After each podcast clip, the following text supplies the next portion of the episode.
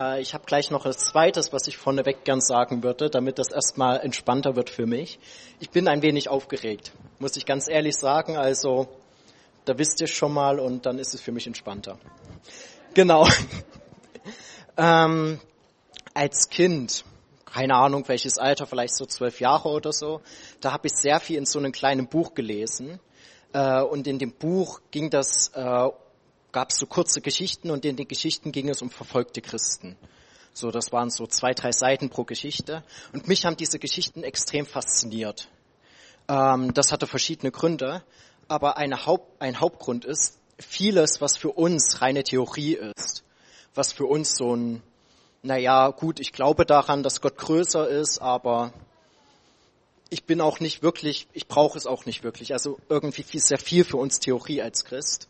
Aber das war für die ganz real. Für die Person war das wichtig, dass Gott wirklich regiert, dass Gott wirklich der Herr ist. Denn ja, sie wurden verfolgt. Und wenn das alles nicht real ist, dann bedeutet das, dass die umsonst leiden, dass sie umsonst sterben. Und sie waren auf Gott angewiesen. Und das hat mich immer so fasziniert. Und einer der Personen äh, in dem Buch äh, heißt Richard Wurmbrand. Das war ein evangelischer Pfarrer in Rumänien. Und ähm, ich erzähle mal ganz kurz so einen Abriss äh, seiner Geschichte. Also 1948 äh, war in Rumänien die, eine kommunistische Regierung an der Macht und die hat ihn äh, nach dem Zweiten Weltkrieg äh, verhaftet, verhört und gefoltert.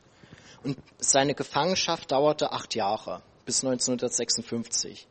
Drei Jahre verbrachte er in strenger Einzelhaft in so unterirdischen Kerkern, äh, ohne Bezug zur Außenwelt. Es kam keine Sonne rein, man hatte keine Geräusche zur Außenwelt gehört, also wirklich abgeschottet. Und er wurde dort drin gefoltert und äh, hat noch vieles weiteres erlebt. Das steht dort alles so genauer drin. Ähm, auf jeden Fall wurde er dann später unter Auflagen unter der Auflage, dass er nicht mehr predigen darf, wurde er freigelassen.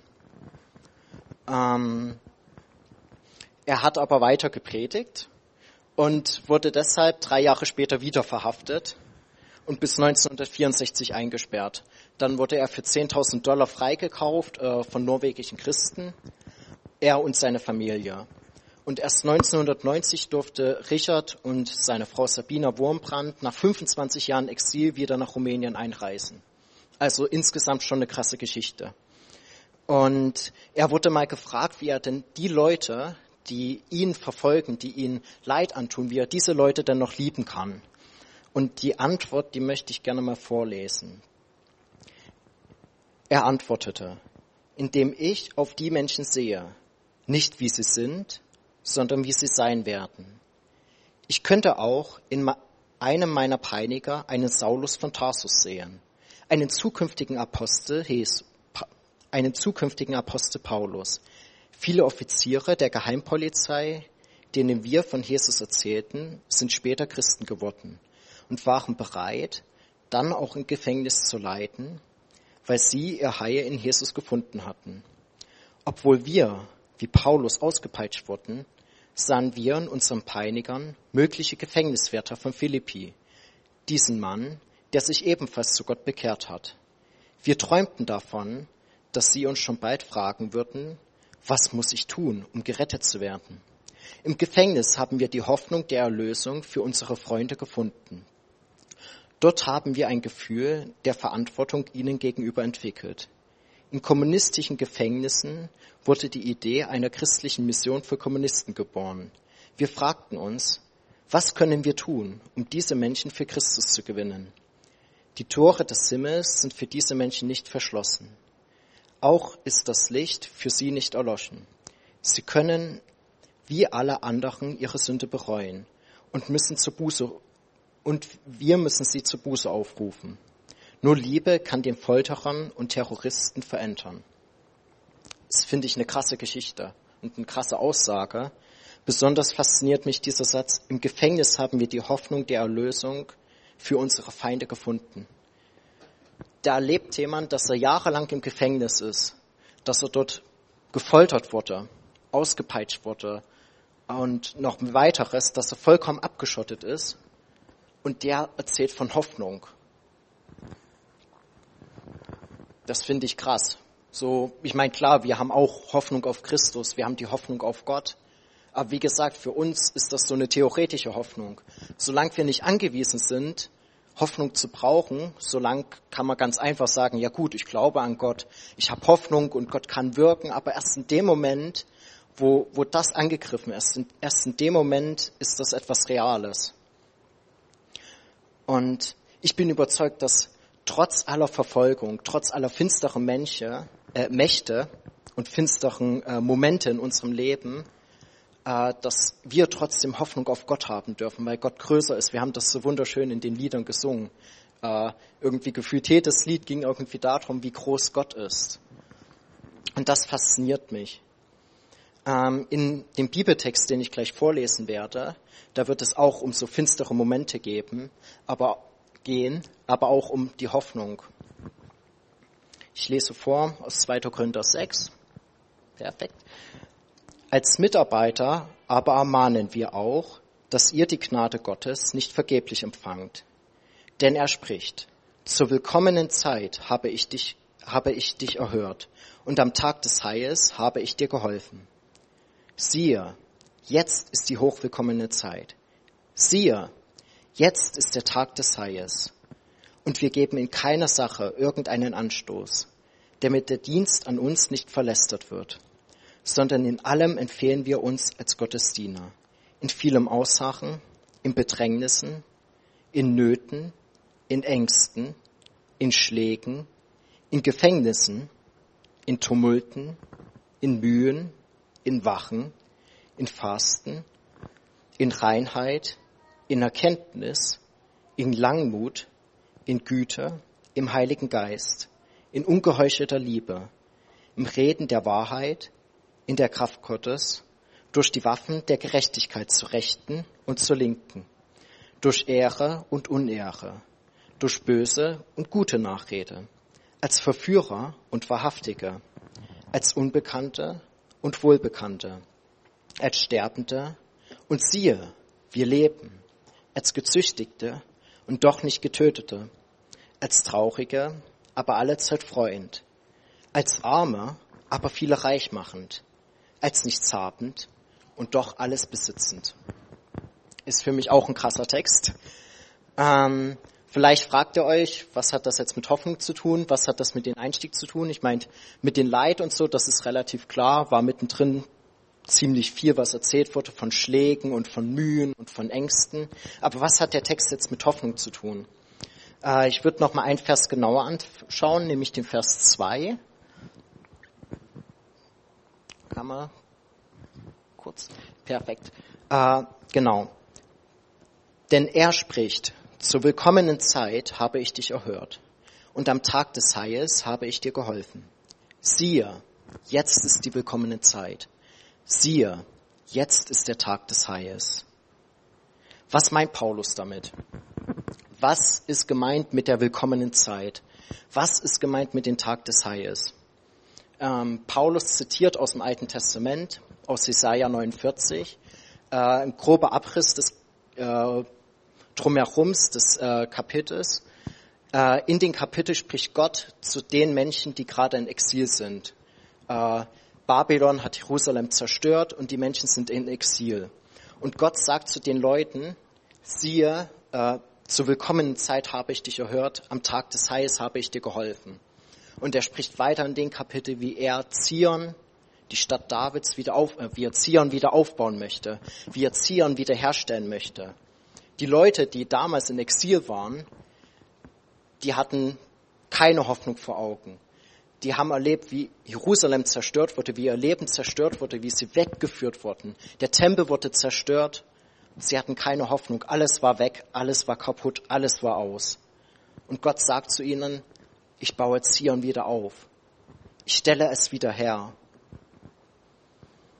Und Gott sagt, habt neue Hoffnung, habt neuen Mut. Ich möchte euch wieder dorthin zurückführen, wo ihr vorher wart. Und Paulus, äh, denke ich, der wird in dem Moment, wo er diesen Vers spricht, nicht von Zion sprechen. Er meinte, äh, damals war Jerusalem zwar unter römischer Besatzung, aber es war schon wieder aufgebaut. Ähm, Paulus tut das Ganze umdeuten auf Christus selber und er sagt, mit Jesus Christus ist diese Zeit eingetreten. Mit Jesus Christus äh, tut Gott in uns auch etwas wiederherstellen. Nicht die Stadt Davids, nicht Zion, aber unser eigenes Leben mit Gott. Und er sagt, durch Jesus Christus sind wir mit Gott versöhnt und deshalb können wir Hoffnung haben. Und so tut Paulus diese, diese Verse, diese willkommene Zeit, der Tag des Heiles, sagt er, das ist mit Christus Jesus eingetreten, das ist mit Christus Jesus passiert. Und deshalb gilt das auch für uns, weil wir jetzt mit Gott versöhnt werden können. Und damit gilt für uns, siehe, jetzt ist die hochwillkommene Zeit. Siehe, jetzt ist der Tag des Heils.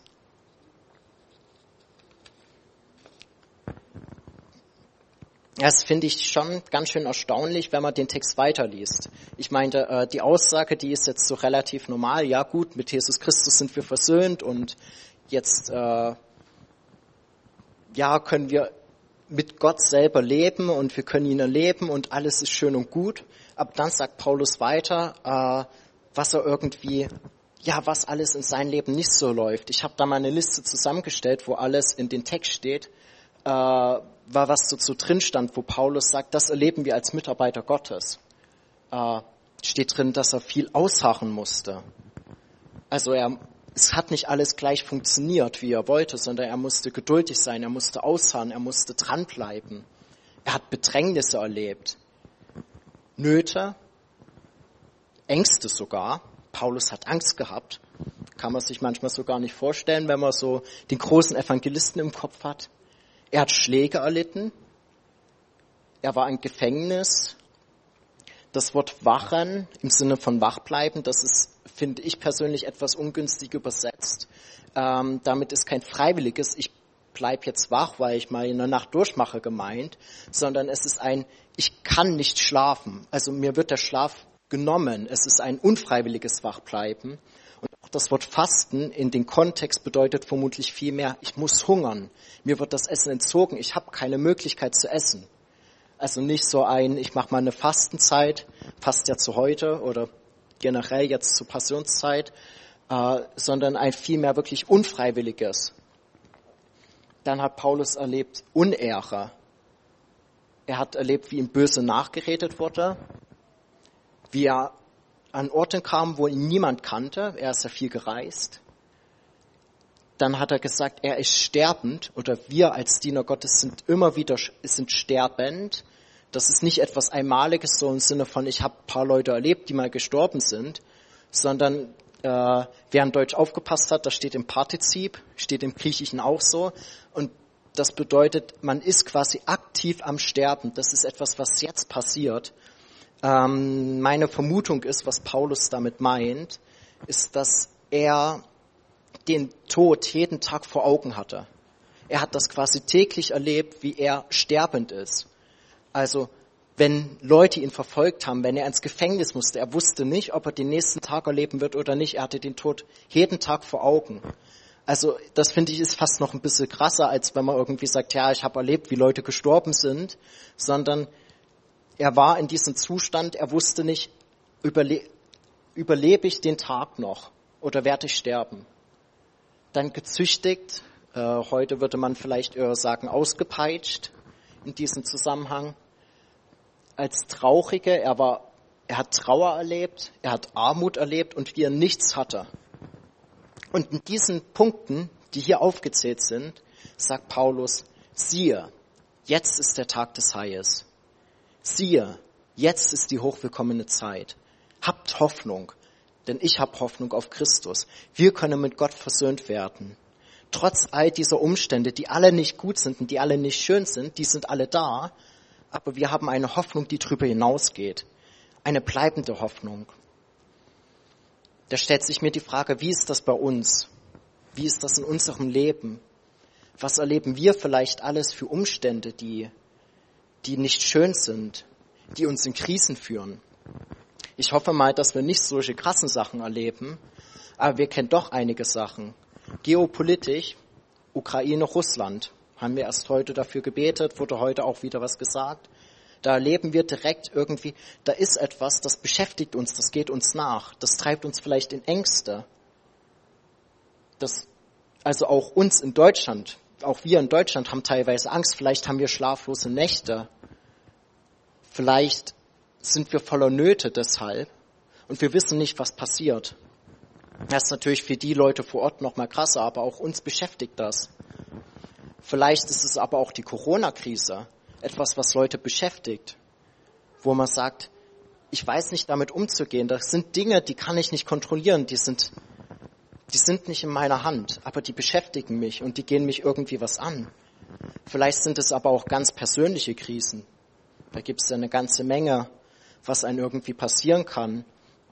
Ähm, vor zwei Jahren hatte ich persönlich eine Zeit der Hoffnungslosigkeit, wo ich nicht wusste, wie geht es mit meiner Zukunft weiter. Ich hatte keine Perspektive, war nicht sicher, was mache ich, wo geht's bei mir weiter.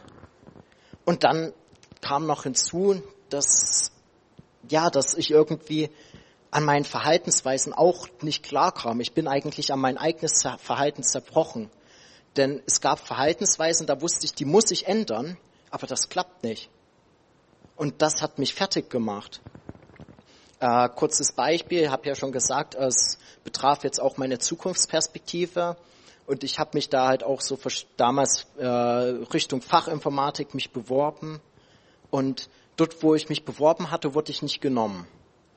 Und dann war ich daran irgendwie zerbrochen, weil ich dachte, wenn Fachinformatik bei mir nicht klappt, der ich äh, tendenziell schon sehr mathematisch, informatisch denke, was kann denn überhaupt bei mir klappen?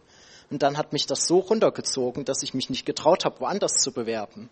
Und dass ich mich nicht getraut habe, woanders zu bewerben, das hat's nicht besser gemacht, sondern das hat's nur noch schlimmer gemacht. Und ich hing in so einer Hoffnungslosigkeit fest. Ich hatte Angst, was zu tun, weil ich Angst hatte, mich selbst zu enttäuschen aber nichts zu tun war überhaupt nicht besser. Im Gegenteil, das war genauso schlimm. Ich wusste nicht, was soll ich tun. Ich war ohne Hoffnung in gewisser Weise. Aber dennoch wusste ich die ganze Zeit, ich habe einen Gott, der größer ist. Ich habe einen Gott, der mehr tun kann, als ich mir vorstellen kann, der mehr tun kann, als ich erdenken kann. Und Gott regiert immer noch, auch wenn ich hoffnungslos bin also in gewisser Weise war ich nicht vollkommen hoffnungslos, sondern ich hatte, auch wenn das manchmal nur so ein kleiner Funke war, aber ich hatte Hoffnung noch in Gott. Nicht in mir selber, nicht in meine Umstände, nicht im Mitmenschen, sondern in Gott alleine. Und irgendwie bin ich auch dort wieder rausgekommen. Ich kann zwar bis heute nicht so genau sagen, was da jetzt wie gewirkt hat, aber ich bin Gott total dankbar dafür, weil ich überzeugt bin, dass er eingegriffen hat. Also in all diesen Umständen sagt Paulus, siehe, jetzt ist die hochwillkommene Zeit. Siehe, jetzt ist der Tag des Heils. Habt neue Hoffnung. Und das gilt auch für unsere Umstände in unserem Leben. Das gilt auch für Ukraine-Russland-Krieg. Das gilt auch für die Corona-Krise. Und das gilt auch für unsere privaten Krisen. Wir dürfen Hoffnung haben. Und zwar Hoffnung auf Gott, der größer ist als die Welt, der über die Welt hinausgeht und da Gott nicht abhängig von der Welt ist, ist unsere Hoffnung und die Hoffnung auf Gott auch nicht abhängig von der Welt und nicht auch abhängig von unseren Umständen. Die Frage ist, wie kommen wir, wie bekommen wir jetzt diese Hoffnung ganz konkret? Ich meine, das ist schön, man kann schön leicht von Hoffnung reden und in Gott ist unsere Hoffnung und alles ist schön und gut und dann kommt man die nächste Krise und dann, ja, also wie kann ich mir jetzt, ich nenne es jetzt mal böse antrainieren, diese Hoffnung zu haben? Wie, wie komme ich in eine Hoffnung unabhängig von äußeren Umständen, eine Hoffnung, die bleibt und die ich auch in Konfrontation behalten kann? Ich habe dafür fünf Punkte zusammengesucht aus dem Text. Der erste ist, sich diese Hoffnung bewusst machen. Im Prinzip ist das das, was ich jetzt schon so ein bisschen die ganze Zeit probiert habe zu reden und zu sagen. Wir haben eine Hoffnung, die nicht abhängig ist von der Welt. Und das müssen wir uns selber auch immer mal wieder neu bewusst machen, weil wir das gerne vergessen.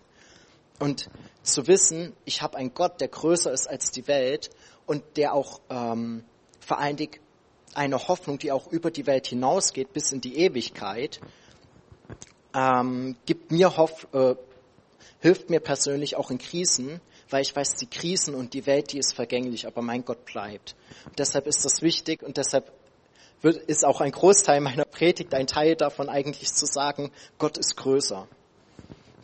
Ähm, nicht umsonst beginnt Paulus ja die Verse mit, siehe, jetzt ist die hochwillkommene Zeit. Siehe, jetzt ist der Tag des Heils.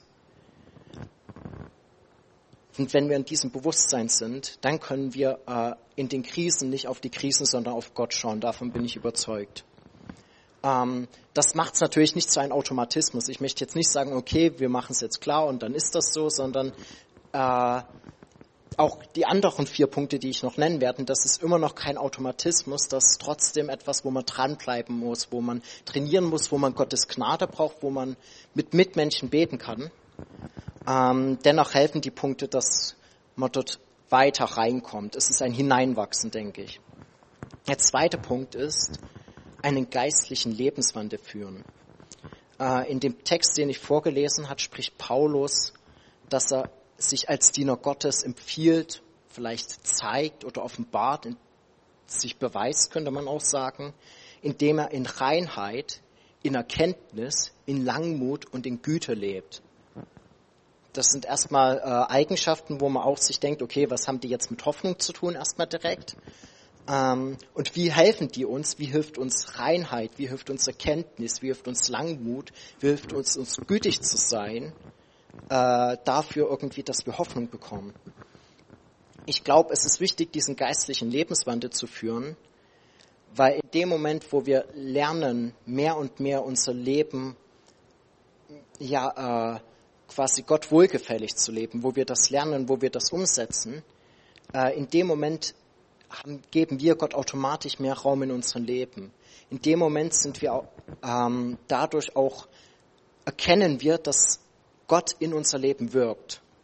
Und all diese Punkte sind auch wieder Punkte, also die Reinheit, die äh, Erkenntnis, die Langmut, die Güte, das sind auch Punkte, die ich nicht in mir selber bewirken kann.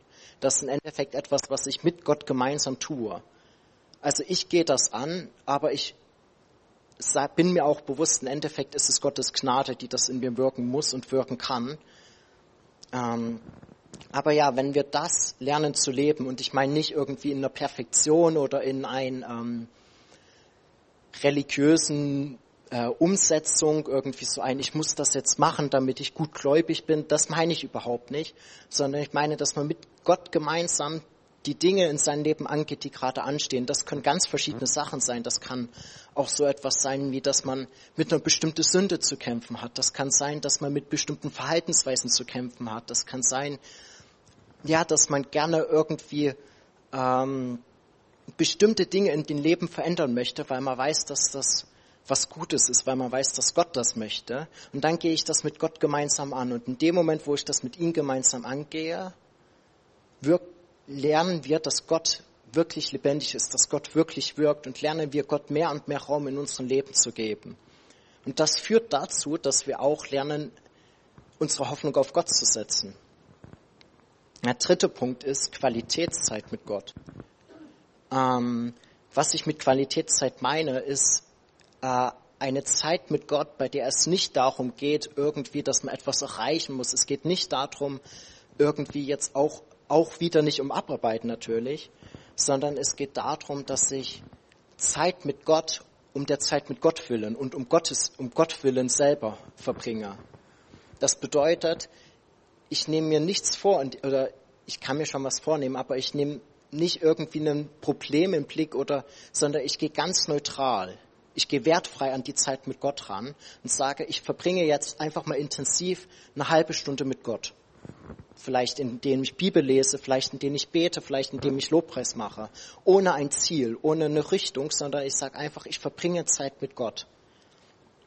In unserem Text steht, im Heiligen Geist, in ungeheuchelter Liebe, Re im Reden der Wahrheit, in der Kraft Gottes. Ähm, wer aufpasst, merkt vielleicht diese Dinge, die kommen alle von Gott. Der Heilige Geist ist klar, ist Gott selber die ungeheuchelte Liebe, natürlich meint Paulus, dass wir die Liebe leben, aber das können wir nur umsetzen, wenn wir die Liebe selber kennen, die Jesus Christus ist. Genauso wie das Reden der Wahrheit. Natürlich meint er damit auch irgendwie, dass wir das Evangelium predigen, dass wir das verkündigen. Aber das können wir auch nur umsetzen, wenn wir aus der Wahrheit leben. Und Jesus sagt, ich bin der Weg, die Wahrheit und das Leben. Und die Kraft Gottes ist auch ganz klar, das ist nicht etwas, was wir tun können. Wir können das nur in einer Beziehung zu Gott, äh, ja, in einer Beziehung zu Gott irgendwie mehr dort hineintauchen, hier mehr dort wachsen. Und Aber diese Beziehung, die muss immer auch wertfrei sein. Man muss nicht, es ist manchmal problematisch, wenn ich nur Zeit mit Gott verbringe, nur weil ich irgendwas erreichen möchte. Sondern das muss auch Qualitätszeit sein. Und einfach nur sagen, Gott, ich möchte dich mehr kennenlernen. Ich möchte mehr deine Liebe kennenlernen. Ich möchte mehr deine Wahrheit kennenlernen. Der vierte Punkt ist durch Gottes Ausrüstung. In dem Bibeltext steht, durch die Waffen der Gerechtigkeit zu Rechten und zu Linken, durch Ehre und Unehre, durch böse und gute Nachrede. Mit den Waffen der Gerechtigkeit zu Rechten und Linken, äh, äh, das Rechte und Linke ist vermutlich bezogen auf Schild und Schwert. Und dort merkt man, Schwert ist zum Angriff, Schild ist zur Verteidigung. Und das hilft in verschiedenen Situationen. Verteidigen muss ich mich, wenn Leute mich angreifen, wenn mich die Umstände angreifen. Während angreifen ist was Proaktives. Das Schwert ist was Aktives, das Schild ist mehr passiv. Und ich finde das so schön, wie das in dem Text halt steht, dass direkt danach kommt durch Unehre und Unehre, durch böse und gute Nachrede. Das sind gegensätzliche Situationen. Den einen nutze ich die Waffe zur Rechten, die anderen die Waffe zur Linken. Äh, wenn ich böse Nachrede erlebe, dann brauche ich Verteidigung. Dann muss ich wissen, ich bin ein Kind Gottes, ich bin geliebt und dann darf ich mich nicht davon abhängig machen. Wenn ich gute Nachrede erlebe, dann kann ich das nutzen, indem ich Leute von Gott verkündige und sage, das ist schön, dass ihr gut über mich denkt, aber Gott ist noch viel größer. So mehr oder weniger. Ähm, was ist jetzt aber genau gemeint mit dem Waffen zu Rechten und zu Linken? Ich denke, im Gegensatz zu dem Punkt vorher, der Qualitätszeit mit Gott, meint Paulus damit, ähm, dass wir bewusst die Zeit mit Gott äh, nutzen, um bestimmte äh, Probleme anzugehen. Ein einfaches Beispiel, jetzt auf unsere heutige Zeit bezogen, wäre es äh, für Ukraine, für Russland, für Putin und für all die Menschen, für die Christen zu beten. Das wäre für mich ein quasi eine Waffe der Gerechtigkeit, in dem Fall Gebet oder äh, eine Waffe der Verteidigung, also mehr so das Schildding, wäre vielleicht, in dem ich sage, ich überlege mir bewusst, was Gott über mein Leben ausspricht. Ich überlege mir bewusst, wie meine Identität ist in der Beziehung zu Gott und was Gott über mich sagt und was Gott alles für mich getan hat. Und dann lerne ich irgendwie darin festzuwerden. Das ist mir etwas, was mir hilft, mich zu verteidigen gegen Krisen. Also Gottes Ausrüstung, damit meine ich ganz konkret, dass man irgendwie die Werkzeuge, die uns Gott gegeben hat, das kann ganz viel Verschiedenes sein, das kann unsere Mitmenschen sein, das kann das Gebet sein, das kann die Bibel sein, dass wir die direkt nutzen, um bestimmte Situationen anzugehen, die gerade in unserem Leben passieren oder in dem Leben der anderen. Und der fünfte Punkt ist die Zukunftsperspektive.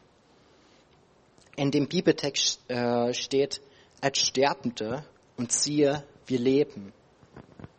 Natürlich lebt Paulus in dem Moment, wo er diesen Text erzählt, lebt er natürlich selber auch. Aber ich denke, dass Paulus auch noch diesen Blick auf das Leben nach dem Tod hat. Dass Paulus sagt, auch wenn wir sterben, siehe, wir leben. Er betont das so schön, das siehe, das ist ein Wort der Betonung, das sagt irgendwie, das Zweitere, das ist das Wichtige. Selbst wenn wir sterben, siehe, wir leben. Und das ist, äh, gibt mir persönlich Hoffnung, wenn ich weiß, in Krisensituationen, dann kann ich trotzdem immer noch auf Gott vertrauen. Weil ich weiß, selbst wenn alles überhaupt nicht klappt und selbst wenn ich sterben werde, siehe, ich lebe. Was ist das für eine Hoffnung, die uns Gott gibt? Also nochmal zusammengefasst, wir leben in einer Zeit der Hoffnung, auch wenn das nicht so aussieht. Rein irdisch betrachtet sieht das überhaupt nicht so aus. Aber Gott ist größer als diese Welt und wir können geistlich diese Welt beurteilen. Und geistlich gesehen leben wir in einer Welt, in der wir Gott erleben dürfen, in der wir mit Gott versöhnt sind durch Jesus Christus und andere Menschen zur Versöhnung mit Gott aufrufen dürfen. Und es ist wichtig, dass wir diese Hoffnung uns immer wieder bewusst machen und dass wir lernen, aus dieser Hoffnung heraus, aber auch für diese Hoffnung in unserem Leben Dinge anzugehen, indem wir lernen, äh, ganz konkret unser Glaubensleben und unser geistliches Leben ähm, mit Gott gemeinsam dort vorwärts zu gehen, dann ist es wichtig, dass wir eigene persönliche Zeit mit Gott verbringen, die einfach wertfrei sind, die einfach nur darum gehen, hey Gott, ich möchte dich kennenlernen, ich möchte mehr von dir erfahren. Genauso ist es aber auch wichtig, dass wir mit Gott gemeinsam wirklich konkret Sachen angehen, die in unserem Leben vorgehen. Dass wenn eine persönliche Krise kommt, dass wir die nicht alleine bewältigen wollen, sondern dass wir bewusst sagen, wir können beten, wir können Bibel lesen, wir können uns von Gott füllen lassen in diesen Situationen. Und in all den Dingen haben wir trotzdem diese Zukunftsperspektive, zu wissen, wenn alles nicht läuft, wir haben immer noch einen Gott, der größer ist und ein Gott, der ein Gott der Lebenden und nicht der Toten ist. Und wir haben ein Leben, was über diese Welt hinausgeht. Ich weiß nicht, wie es, äh, in was für eine Situation du gerade bist. Ob du, ob vielleicht bei dir gerade alles gut geht oder ob dich was beschäftigt, ob dich die Ukraine, Russland-Krieg beschäftigt, ob dich persönliche Krisen beschäftigen. Ich weiß nicht, ob du mal in so einer Situation warst, wo du Hoffnung brauchtest, aber dachtest, da ist nichts oder ich hab nichts. Vielleicht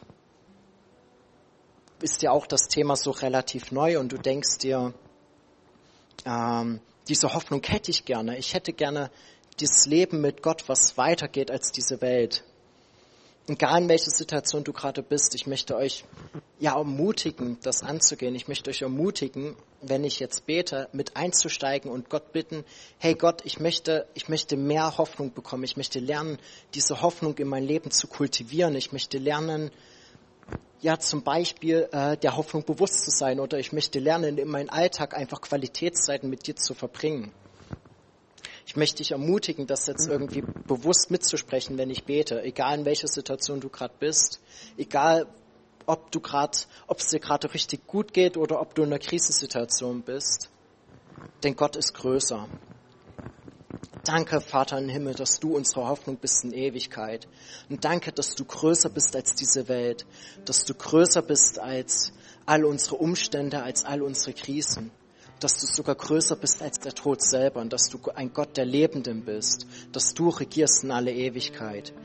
Ich bitte dich, dass du uns hilfst, auch jetzt besonders angesichts irgendwie den Dingen, die uns beschäftigen, angesichts äh, den Krieg in Russland und in der Ukraine, angesichts der Corona-Krise, angesichts privater Krisen. Ich bitte dich, dass du uns hilfst, dass wir unsere Hoffnung nicht aufgeben, sondern dass wir weiterhin ja dir vertrauen und dass wir in all diesen Dingen immer noch wissen, du bist größer, du regierst und dass wir, ja, dass wir lernen, genauso wie Paulus, angesichts von Krisen trotzdem Hoffnung zu haben. Ich bitte dich, dass du uns hilfst, diese Hoffnung zu kultivieren, dass du uns hilfst, das festzumachen und auch jetzt schon, wo es uns gut geht, dass wir das schon trainieren können, dass wir dann, wenn es uns nicht mehr gut geht, dass wir dann trotzdem ja daran festhalten können, was wir vorher schon trainiert haben. Ich bitte dich, dass, ja, dass du uns weiterhin begleitest auf unserem Weg, in unseren Krisen, in den Dingen, die wir irgendwie bewältigen müssen, die uns beschäftigen.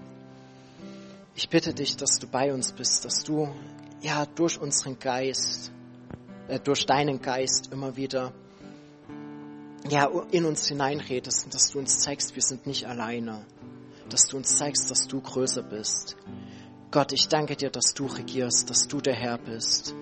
Dir sei alle Ehre von Ewigkeit zu Ewigkeit. Amen.